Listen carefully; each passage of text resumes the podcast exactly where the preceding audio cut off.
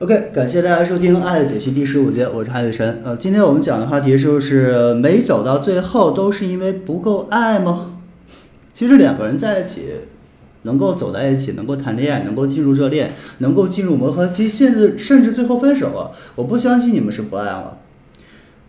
如果你们不爱，如果你们不是喜欢对方，如果不是对对方吸引，那我们不可能有恋爱关系，因为。恋爱的本质就是相互吸引，而且这种吸引是一生中对一个人只有一次。也就是说，即使你俩分手，他对你对他还是有吸引力的。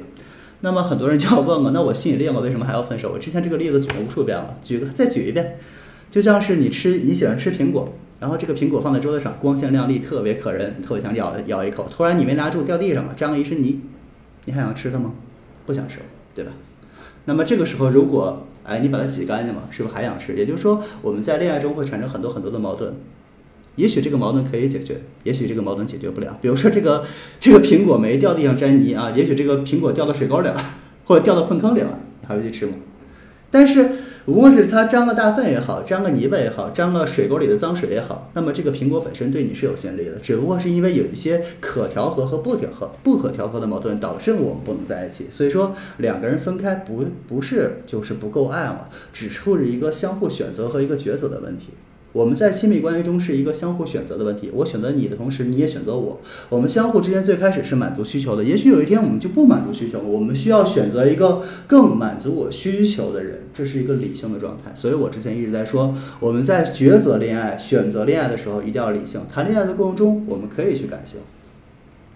恋爱更多的是像一种考验，更多的是像一个测试，或者是像一种经历。这种经历告诉我们什么适合我们，什么不适合我们。我们更需要的是什么？对方能否满足我们的需求？也就是恋爱是一个了解自我、了解对方的过程。我们在恋爱中，我们更知道自己的需求。我想知，我了解到了什么样的人是我想要的，什么样的爱情是我想要的。我们更了解了自己，我们了解到自己可以为对方做什么，我可以为我的恋爱付出什么。我们了解了自己的需求，了解了对方对方的需求，我们就能很清楚的去意识到我们当下的情感状态是什么样的一个。模式到底适不适合？也就是说，通过一次一次的恋爱，通过我们爱了很多人之后，我会去抉择我更爱谁，或者是什么样的恋爱更适合我。其实我相信你们在谈每一段恋爱的时候都是爱的。其实到最后只有一个谁更合适的过程，这个就像是我们去商场里买鞋，我看到了很多光鲜亮丽、特别美丽的鞋子，但是这些鞋子里边我会取舍，我只能买一双的话，我会去取舍，我到底买哪一个？或者是最后我在挑穿衣风格的时候，我挑了很多的品牌，也许这些品牌我都很喜欢，但是直指我们最后一直在穿的那个品牌，可能是最适合我的那个。所以说，谈恋爱肯定是相爱的，但是走到最后的一定是最适合的。所以说，分手不代表不爱，只是合适与不合适罢了。OK，我是汉雨晨，感谢大家收听。如果大家有什么想问的、想吐槽的、想让我在课上为大家解答的，可以在我的评论区下面留言。